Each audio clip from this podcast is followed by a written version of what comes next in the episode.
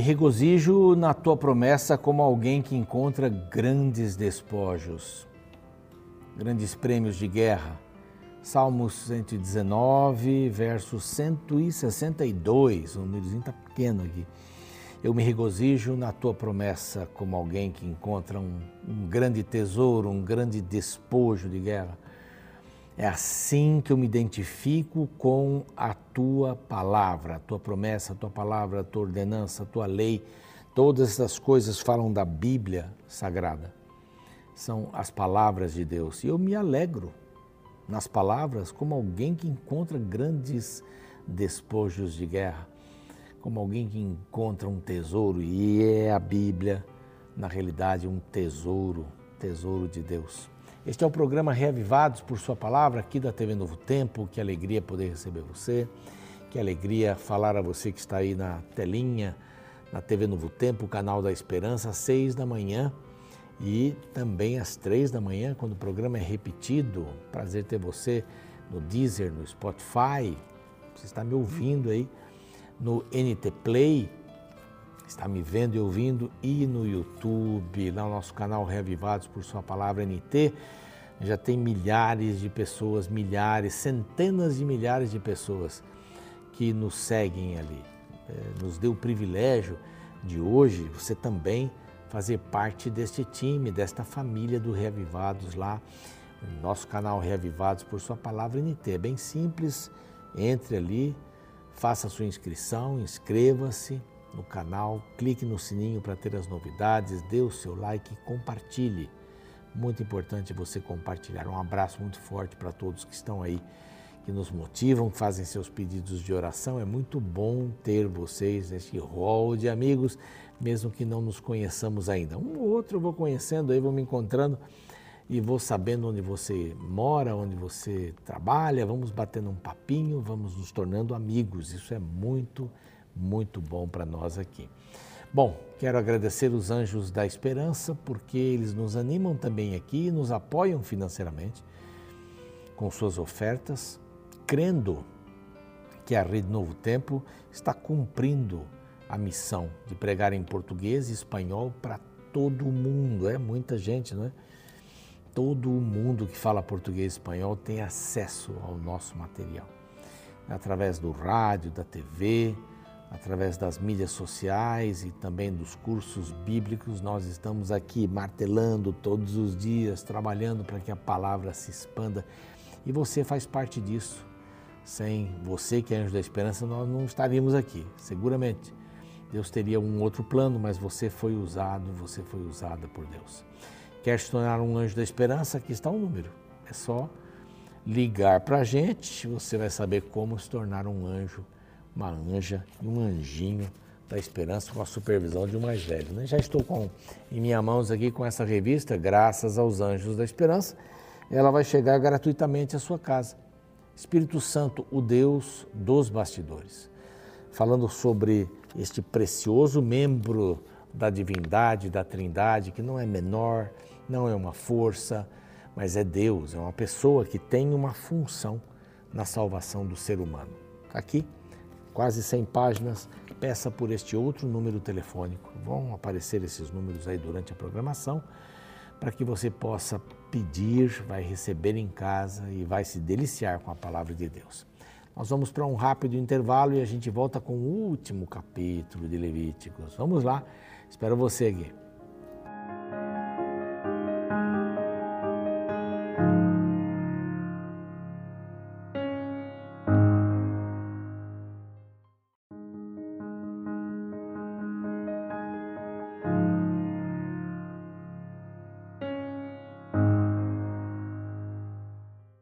Muito bem, já estamos de volta com o seu programa Reavivados por Sua Palavra. E é o último capítulo de Levíticos. Amanhã a gente começa números, hein? Já estou aqui com alguns dados em números. Ele se divide em três partes. É, eventos ainda no Sinai, 38 anos é, caminhando, não é, até Moabe e depois na planície de Moabe, esperando entrar na terra prometida é, três partes grandes aqui amanhã. Olha, vamos começar estudando esse livro. Tem muitos números, tem muitos nomes, mas a gente vai se acostumando e vai tirando alguma coisa para a nossa vida hoje, não é? Bom, terceiro livro de Moisés, último capítulo. Antes disso, você já sabia que poderia estudar a Bíblia através do WhatsApp, não? A Novo Tempo fez um novo curso, Vida Espiritual, e este número telefônico aqui, que é um, um WhatsApp, você pode mandar sua mensagem e você vai ver a rapidez com que vai receber os cursos ou as lições e vai estudar sobre vida espiritual. O QR Code você já sabe o que deve fazer, se você tem um aplicativo é só encostar aí o seu, o seu celular, né, ou mirar com a câmera no seu celular e você vai também entrar em contato diretamente aqui com a gente. Peça o seu curso, você vai ver que é rápido, fácil e é muito bom saber mais sobre a vida espiritual. Vamos lá, capítulo 27. É até estranho terminar este livro com alguns votos. Não é? Falamos aqui das bênçãos e maldição, que podia, olha eu falando aqui para Deus, né? Podia terminar com falando sobre santidade, mas não, Deus sabe o que faz, né? Mas ele termina com votos. Por quê? Porque a palavra do homem o desejo do homem cumprir um voto deve ser real e verdadeiro diante de Deus. Ninguém deve eh, tomar um voto e dizer assim, oh, não deu mais aqui. A, a, a importância de tomar um voto, de ser fiel a Deus, de entregar uma pessoa. Você sabe que Samuel foi entregue por sua mãe ao sacerdote foi dedicado e ele foi pessoalmente, passou a viver ali no santuário. Depois passou a ajudar no santuário, ele cresceu no santuário. Ele foi uma dádiva da mãe, do pai. Deus deu um filho que ela tanto queria, porque a sua concorrente lá, a outra esposa de, de Eucana, Penina, não é? Eu não estou enganado, ela ficava zombando de Ana, ficava zombando. Eu tenho filhos, você não tem. E aí finalmente o filho apareceu e ela o dedicou 100%. Uma dedicação linda, não? Dedicou 100%. É, como vocês sabem, eu já estive como missionário na África e não fomos sequestrados ali, passamos três meses e meio nas mãos dos guerrilheiros, caminhando nas matas e depois num campo de prisioneiros, dois meses aproximadamente. E o nosso filho teve vários problemas, o André, mais velho, tinha um ano e três meses naquela altura, então foi em 82, isso. Nós éramos novinhos, né? vários anos atrás, aí, há 40 anos atrás, é isso? E tivemos problemas com febre, com tanta coisa, a gente vivia preocupado, até que minha esposa e eu decidimos fazer uma coisa: dedicar o filho a Deus. O Senhor é teu. Nós só estamos cuidando dele. E quando nós largamos o filho, quando a gente achava que o filho era nosso, nós largamos o filho nas mãos de Deus, colocamos ele, Senhor, é teu filho.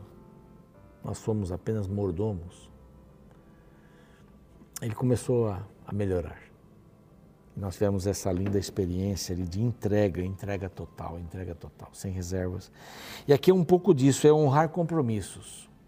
Palavra, não é? é como se dizia antigamente, né? Devo, não nego, pago quando puder, não é isso? Hoje a coisa mudou. Hoje é devo, não pago, nego enquanto puder. Mudou completamente a situação. A palavra, onde foi a palavra? Olha, eu vou chegar aí às nove, chega às nove e meia, furou com a palavra. Tem gente que não está nem aí com o horário, né? Incrível isso. Furou com a palavra na honradez. Cumprir a palavra, cumprir compromissos. Então, digamos que uma família em Israel dedicou o seu filho, dedicou um homem maduro, uma mulher, uma menina, um animal, dedicou uma propriedade para Deus. Mas nesse meio tempo queria manter o seu voto, mas mudar da pessoa para um outro expediente. Então Deus deu algumas orientações. Olha que coisa interessante. Disse mais o Senhor, fala aos filhos de Israel e diz-lhes quando alguém fizer voto com respeito a pessoas, estas serão do Senhor, segundo a avaliação. As pessoas são do Senhor. Mas se forem avaliadas, haverá uma tabela aqui, interessante isso, né?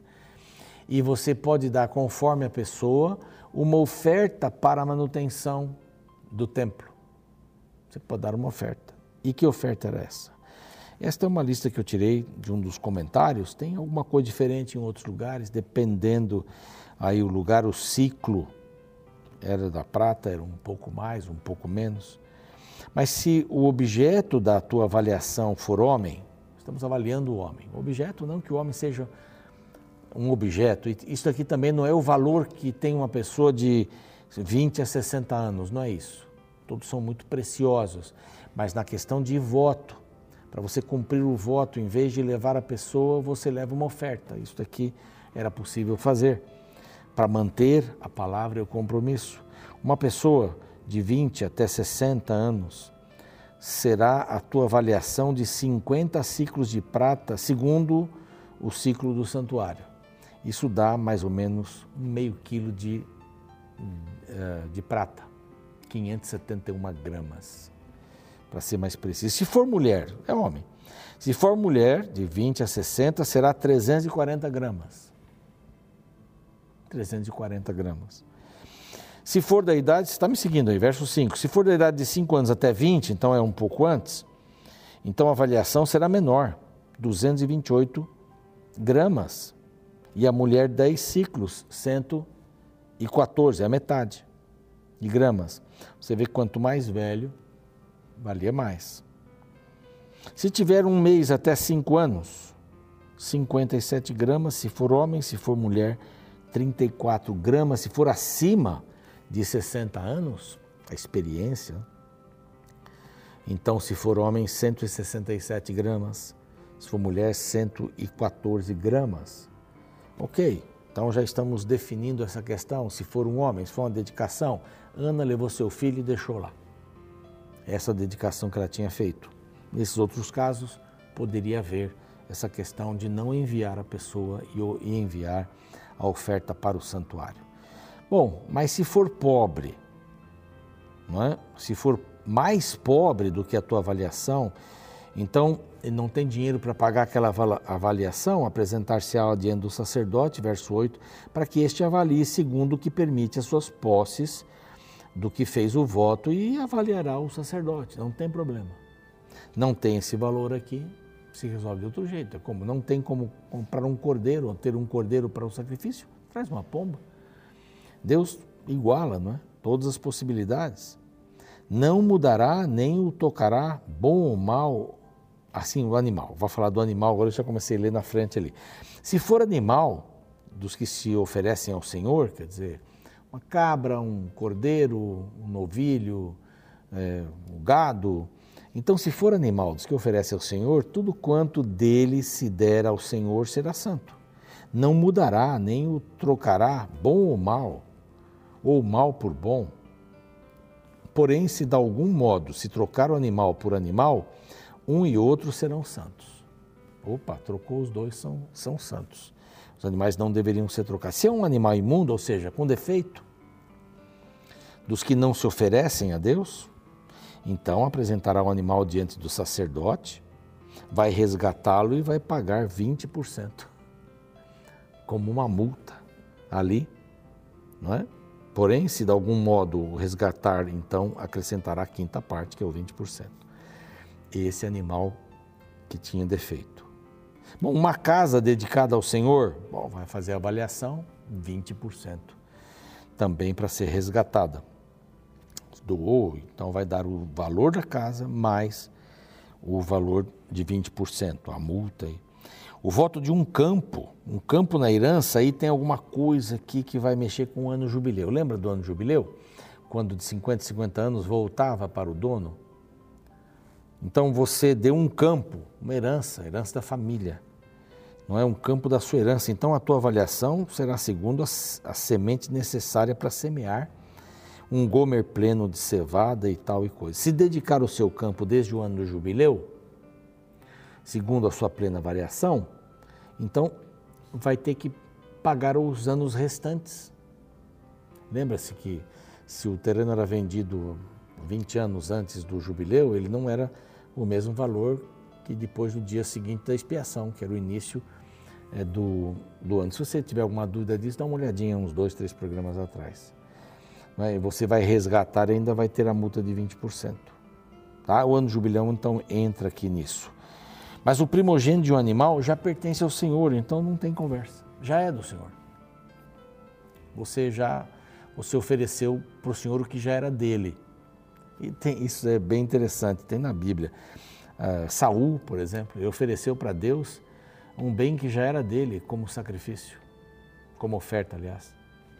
Aí não tem sentido, né? Eu vou dizer assim, bom, eu vou dar para o Senhor o dízimo, tá? você fiel, o dízimo já é dele, né? Então você não está fazendo nada mais do que aquilo que ele já pediu.